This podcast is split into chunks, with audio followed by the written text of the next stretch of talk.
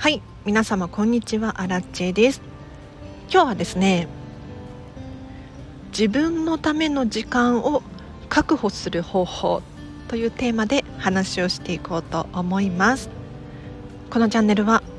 こんまり流片付けコンサルタントである私がもっと自分らしく生きるためのコツをテーマに配信しているチャンネルでございます。いうことで皆様いかがお過ごしでしょうか？あらちはですね最近自分のための時間が確保できてないなっていう反省をしております。というのも9月から10月頭にかけて結構ね忙しくさせていただいてたんですよ、まあ、片付けレッスンだったりとか通常の私の仕事飲食店で働いたりウェブ記事を書いたりの他にも実は身内のまあ法事まではいかないんだけれどちょっと荒木ファミリーでねみんなでお墓参りをしようぜっていうことになったりとかなんかなんやかんやでちょっと自分をリラックスさせてあげるための時間が確保できてないっていうことに気がついたんですよ。でこれって私だけではなくっておそらく多くの人が感じることだと思うんですだって私たちって仕事とか家事や育児とかをしているうちにあっという間に一日が終わってしまうんですよね。で気がついたら自分のためではなくて誰かのために一日を使ってしまっているなんていう現象が起こるんですよ。でこれを繰り返していくとやはりストレスがたまります。なので自分を癒すための時間っていうのは絶対に必要なんだけれどじゃあどうやって確保したらいいのそう感じる方多いと思います。で結論から言うとこれはね簡単です。まずは自分時間を先に抑える。っていうことです。私たちがついやってしまいがちな行動パターンとしてこの仕事が片付いたら旅行に行こうとか。土日になったらほにゃほにゃしようとか。なんかね未来に期待をしてしまって時間が生まれるだろうっていうふうに思いがちなんですよ。なんだけれどいつかは永遠にやってこないんですよね。こんな話は聞いたことがあると思いますがいつかやろういつかやろうと先延ばしにしていることってどんどんどんどんずれていってしまうんですよ。なので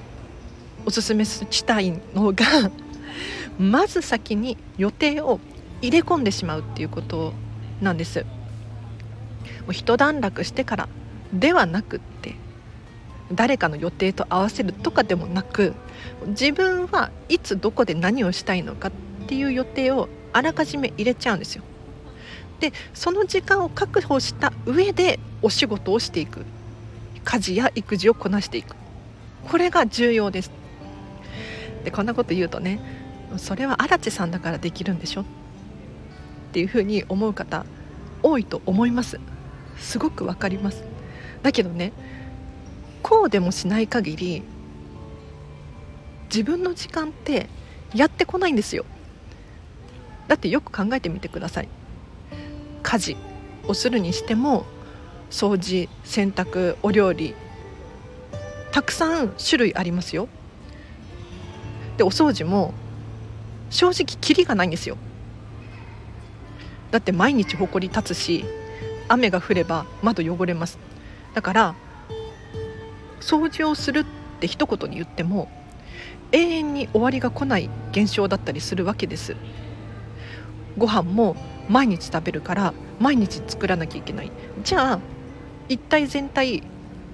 家事において一段落つくっていう瞬間っていつありますか？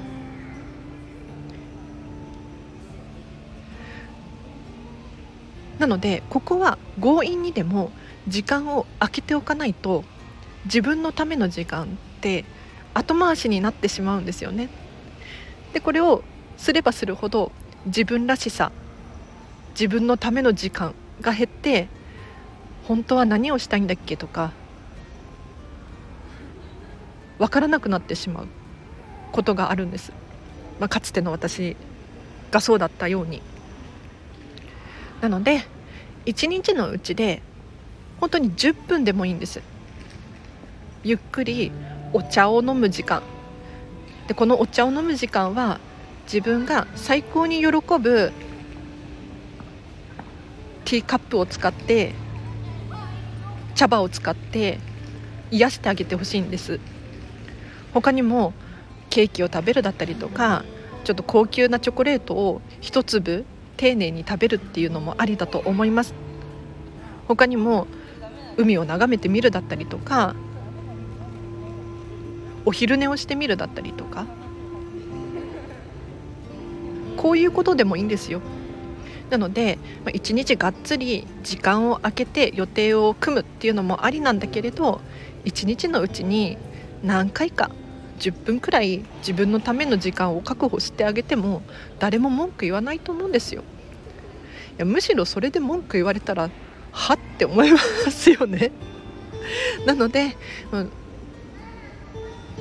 自分のための時間がなかなか確保できないっていう方はまずは確保してください。そこから仕事とか家事とか育児っていう予定を組み込んでいく。もちろんねあのお子様がちっちゃくって急に泣かれるっていうこともあると思います。だけれどその中でもできる範囲で5分でも10分でも自分の時間を確保するっていうのがおすすめでございます。ということで今日は以上です。ちょっと雑談しましょうか。最近ディズニーに一人で来てないんですよ。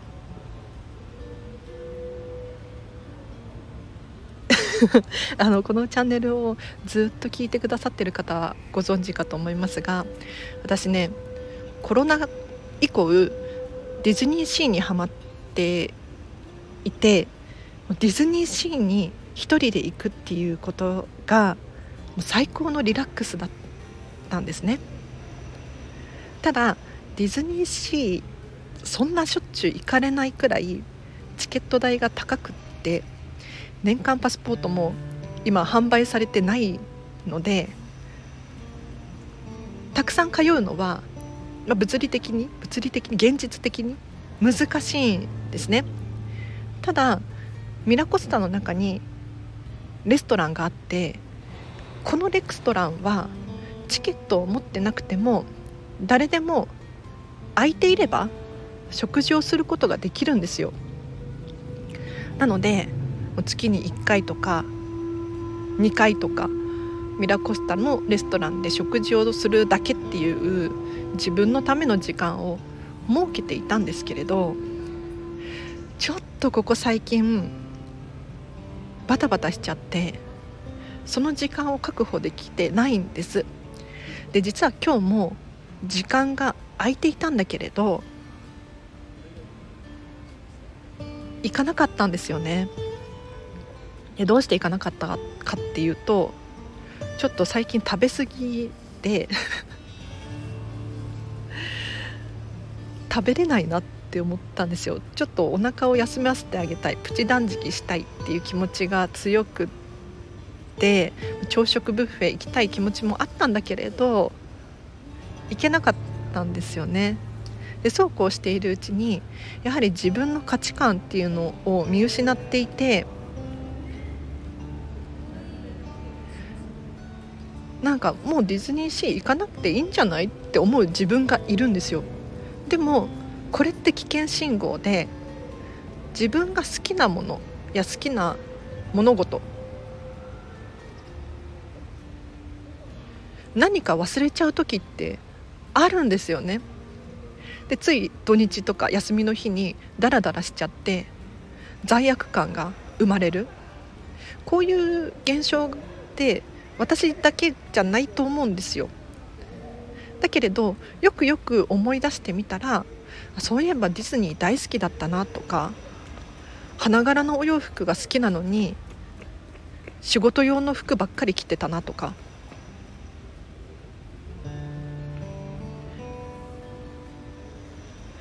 忙しいっていうことも分かるんだけれどそうこうしているうちに自分見失ってしまうんですよね。これは本当にもったいないことなのでちょっと私もう強引に休みを取って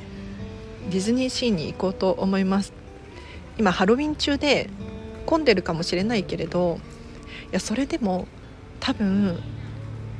自分の価値観っていうのを取り戻さないとかなり今軸がずれてると思うんですよね。これはまずいので私も頑張ります。でこまりさんとかもあんなにお忙しいのにお子様3人いて家族の時間を必ずとっているっていうおっしゃるんですよ。で家族の時間を確実に確保した上で残った時間で仕事をしているらしいんですよね。どこにそんなパワーがあるのか本当に謎なんですけれど。なので私もそれを信じて まずは自分のための時間を確保すること。で残った時間で必要な分を稼ぐお金だったりとかのための仕事をするだったりとかしたいなと思っております。では今日は以上です。お知らせがあります。このチャンネルをまだ登録していないフォローしていないよっていう方いらっしゃいましたら忘れずにフォローをしてください。さらに今日の放送が良かったと思う方いらっしゃいましたらフォロー 神々やね。いいね押していただけると励みになります。あとは11月の頭に岐阜県に行く予定があります。12月の頭に京都に行く予定があります。この前後にアラチェのリアルレッスンを受講したいっていう方いらっしゃいましたらお片付けとかコーチングできますのでお気軽にお問い合わせください。その他のお仕事のご依頼もお問い合わせフォームを貼っておきますのでそちらからお問い合わせください。さらにこのチャンネルの質問やリクエストなどあればお気軽にコメントもしくはレターを送ってください。ただし愛を込めて送っていただけると,、えーと、私が安心して読むことができるので ご協力お願いいたします。最近もねなんだっけお財布何使ってますかっていう質問があったのでちょっとこれ答えたいなと思います。なので交互期待ですね。あとなぜかわからないけどこのチャンネルお片付けのチャンネルなんですよ。皆さんご存知。なんだけれど私がもともとアレルギー体質でアレルギーの話をすると毎回ね再生回数とかいいねボタンが増えるんですよね。なので今後もアレルギーの話とかもしていきたいなと思っております。楽しみにしていてください。では今日は以上です。この後ねコーチングの仕事が入ってるんですがその前にご飯食べないといけない。では皆様今日もお聴きいただきありがとうございました。今日のこの後もハピネスを選んでお過ごしください。あらちでした。バイバーイ。